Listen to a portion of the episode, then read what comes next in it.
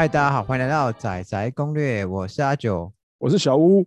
哎，小屋啊，是疫情不能看屋嘛，所以我们就有点无聊，在在找，就是我们之前陆续看过房子，后续成交实登是，哎，然后其实之前有一间房子，其实我们相当有兴趣，它的开价其实它开价其实算偏高，但它最后的成交价其实比当时开价大概差了将近将近三百万有。哎呦，之所以会差那么多，原因就是因为。呃，它其实是算是面高价的案子，但它楼层其实蛮高的啦。当时其实我们有去二看，那其实我们去有去二看，房仲就认为我们应该就会下斡旋，他们还甚至问说，那那有没有长辈要看啊？可以在刚开放的时候，长辈还没有下斡旋，赶快过来看一看。哎，对，但后来我们没有下斡旋的很大原因，就是因为我们在他在他客厅跟他房间测到。开窗的音量其实蛮吓人，大概有七十到九十分贝。那那个房子它其实配备的是比较不知名牌子的气密窗，那关窗状态下其实也只能压到大概五十多分贝。那我们当时是预测装了非常好的气密窗，可能顶多压到四级分贝，那可能还是会稍显大声。这就是我们当时没有下斡旋的主因呐。我们之前也有聊过关于高价噪音嘛，那。上次我们做二零古堡的时候，也有提到关于声音的问题，所以听说你有准备居家噪音的主题，是不是？是的，居家噪音哦，是在众多大家比较厌恶的因素，应该算是影响最多的之一啦。对，确实，因为你总不能晚上睡觉的时候还是很吵，你睡不着吧？因为睡眠是我们非常重要的生活的一部分嘛，对不对？对啊，就是回到家，当然就希望好好休息一下。哦，那那那到底今天噪音的来源？因为我刚刚最开始讲那个例子是讲高价，但是其实除了高价外，其实还有很多噪音的来源嘛。对，那今天就是说跟大家分享一下，可能以住家来讲比较常见的几种噪音的来源有什么嘞？像第一个话，我们先简单分享一下好了。如果以社区为例好了，相信大家很可能有听过说，你去看房子的时候发现，哎，怎么这么吵啊？然后打开窗户一看，哦，原来是社区中庭哦，住户的小朋友在边吵闹、嬉闹啊，追逐，哎，这个就是很常见的字。那一样的情况里面，里面间道路其实也会有道路的声音嘛，对不对？哦，那是必然的，因为我们社区一定会有面马路跟面中庭的面向嘛。那面马路的那势必当然就会可能楼层低一点的那个影响，当然就会比较多一些啦。哦，对，就像是你今天面高价或今天面合景，其实你今天。朝外朝内，其实价格也有差蛮多嘛，对不对？是的，这个也会影响价钱。对，不过我们这集主要讲的是噪音嘛，对不对？刚才提到就是小朋友之外，还有什么是车道？如果你的楼层是比较靠近车道，或者说它刚好是车道正上方，那基本上你当车子经过的时候，那个影响也是蛮大的。哦，对，假假设今天是刚好是在车道的楼上二楼，那其实会真的会蛮吵。假设刚好社区又是铁卷门型的那个车库的话，是应该更大声，对不对？这个之外还有车子经过的震动声，那个也是会蛮困扰人的。所以换言之，假设你你家前面是双向视线道，那可能就会有大车，那可能更扰人嘛，对不对？哦，那个应该会崩溃哦。不过这种情况应该在市区应该是相对比较少了。对啊，市区这种相对还是少一些了。那像我们刚才讲完。这还另外这两个之外还有什么？就是像社区自己本身就是同一栋楼上楼下的一个影响，就是楼地板。对，这个楼地板这个影响是最常见的。那比如说像一样，又是小孩子，哎，只要有小孩子，声音基本上都不会少。对，他们可能在房子里面这样蹦蹦跳跳，都是追逐。对，然后还有什么是可能你拿东西的时候，或是收东西的时候，桌子、椅子拖过地板，那个声音其实应该很多人都会有这种经验。对，又或者是打电子鼓，对不对？电子鼓钢琴，哦，这个是这个声音，你要说没听到，这个实在太太困难了。这个打下去，那个可能楼楼下或者楼上可能就会有人拿按门铃。你来过我家吗？我家就有电子鼓啊，不过楼下是住我家人啊，所以还好。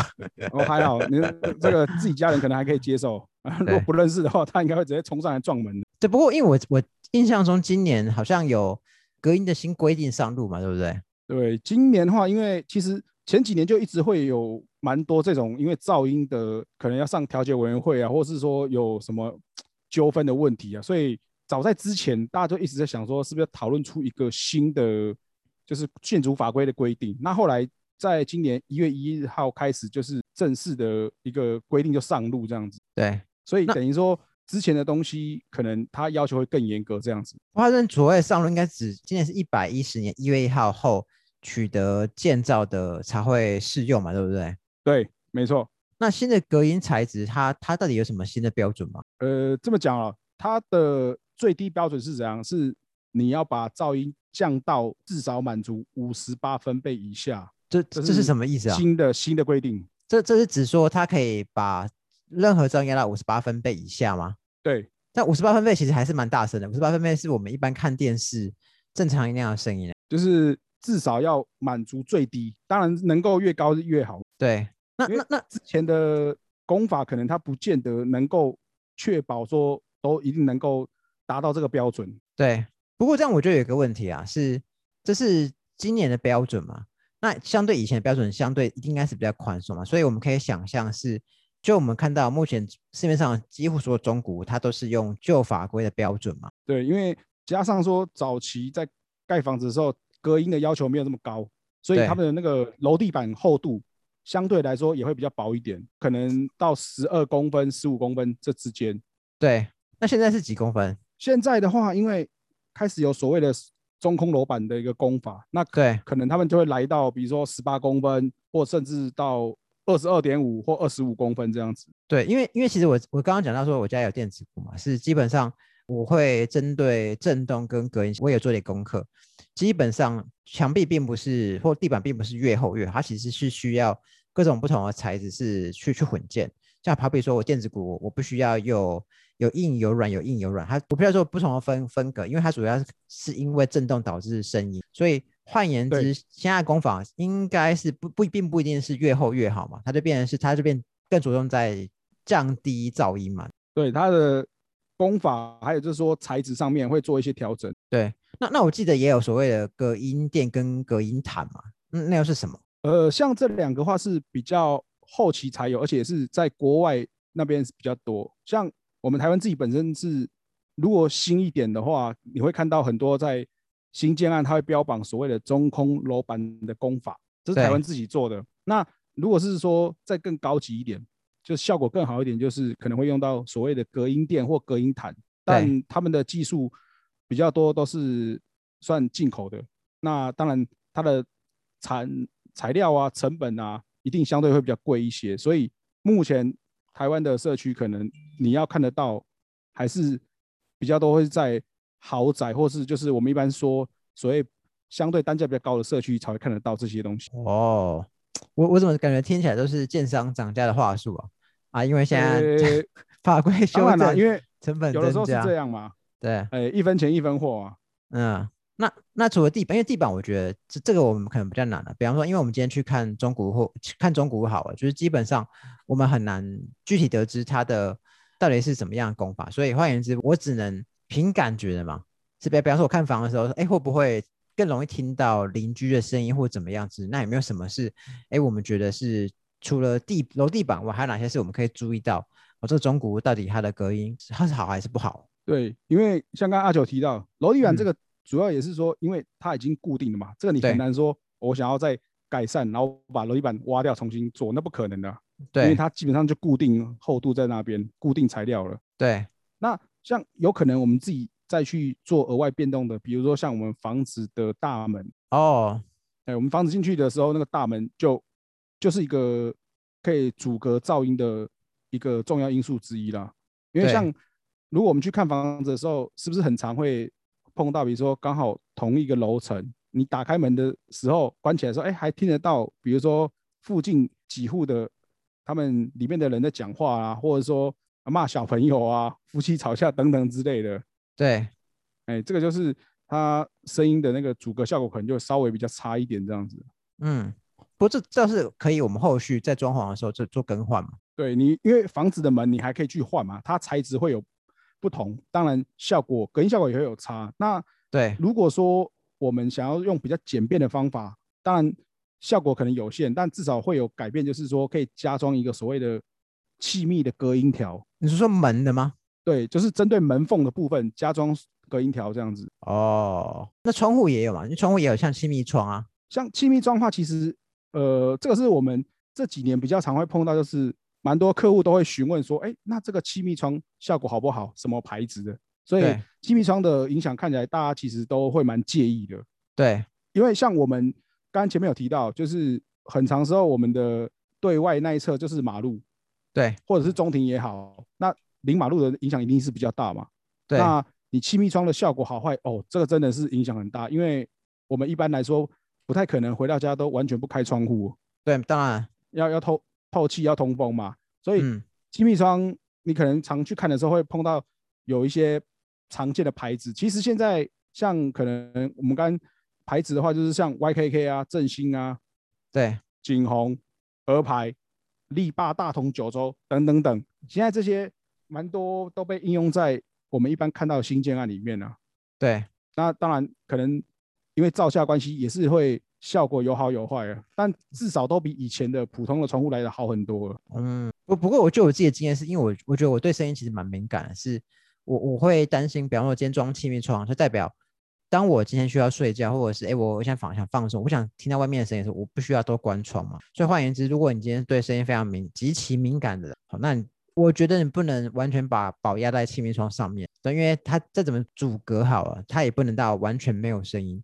那你要完全没有声音，你可能也要多完全关窗。那如果你今天是你卧室，你习惯开窗的人，或你今天客厅习惯开窗的人，你就可能要去思考，哎，是不是这声音你是不是能够接受？当然，中介或中介都会告诉我们说可以装气密窗，但我们都知道，但但你就要选择，你是不是就此决定此生不开窗了？哦，对啊，因为真的我们碰过很多客户，真的每个人对声音的敏感程度不一样。有些人可能说，哎，这个声音还好，我可以继续睡很好。对，有些人说，哦，不行，你这样子我听一个半夜，我可能就会神经耗弱，我没办法好好休息这样子。像像我有同事，他们他们家是在台北市，我记得应该是在呃，反正就是蛮车水马龙的路上的二楼。我会问到这件事情，是因为他说他，因为他们现在在在我们公司附近租房子，然后他说他们习惯是都开窗，好，但那我说，哎，那头开上那不是会很吵吗？因为我觉得他租处也其实也是零路，虽然是高楼，那他说因为因为他老家就是都在二楼，那他们家习惯通风，他们家也习惯那个声音，所以他们家觉得无所谓。哦，那这样的话可能就还好，因为他能够接受这样子，那当然是最好不过。对。那除了这些以外，还有哪些是有有可能会产生声音的？在社区里面可能会产生声音的。再来的话，可能就是像一样是防止自己内部的，像管道的部分，这个也是比较常见的。对，水管啊，冷热水管，它可能有时候现在还是会偶尔会碰到。一般人家讲所谓的水锤的效应。对，所以什么是水锤效应？排水管。那水锤效应其实它就是因为你在压力存在于你的管道间，那可能。像它比较常会发生在呃弯管的地方，或是说你是比较楼层高一点，然后尤其又是热水管，比较容易碰到这种现象。就大家如果有印象，可以回想一下，有没有曾经有过说开水热水的时候，然后在关的时候会听到好像有一个撞击的声音？哎，像这样的话，其实它就是因为管子内部的压力差产生撞击那个水管产生的撞击声。这这个我可能好，我好我还蛮难理解。对，因为可能 如果你是住比较高楼层的，就是对，呃，可能十几楼那种话，可能会比较容易碰得到。对对，那呃，像有些人可能对这种声音就是会比较敏感，半夜睡觉睡到一半，可能你的邻居啊，他回来之后洗个澡，然后就听到那个撞那一声，你会想说发生什么事情？对，醒来吓到这样子。那这个话一般。要预防这个的问题的话，通常都会师傅们嘛，就会建议说装个所谓的水锤的吸收器，装在你的水管那个附近，这样子会减少它的那个撞击的那个发生的那个次数，跟有效减缓。我想另另外一个一样也是声音跟管线有关，就是因为毕竟我是住我家住老公寓嘛，哦就会有加压马达的声音。哦，加压马达这个其实我可能不止住大楼，像我们住透天来讲话。那个加马达不止我们呐，可能邻居啊，因为大家透天有时候盖的比较近一点，对，左右邻居啊，前后啊，那个都有时候半夜听到说，哎，突然在打水，哎，那个声音就会变得相对的会明显很多。因为我们不能管人家装什么样的加马达嘛，像像我太太她娘家附近邻居，不知道不知道哪一户装了一个很廉价的加马达，那廉价下马达就有一个很明显低频的那种叫声，你越靠近地板，听得会越清楚。毕竟并不是每个人都习惯睡床，有些人喜欢睡地板。对，他有叫中坡那种类似那种，那就会听得非常大声。有一天半夜，我太太是受不了，跑去阳台大吼说：“第二半夜还要开要洗澡吗？就不能关加马达吗？” 哦，这个其实确实啊，因为我们没办法去约束人家晚上什么时候要做什么，只能说大家互相一下，尽量我们也可能都是尽量避免说在晚上的时候洗衣服啊、洗洗澡这些，让那种机器发生出来的声音影响到那个附近的居这样。对，我比方说应该。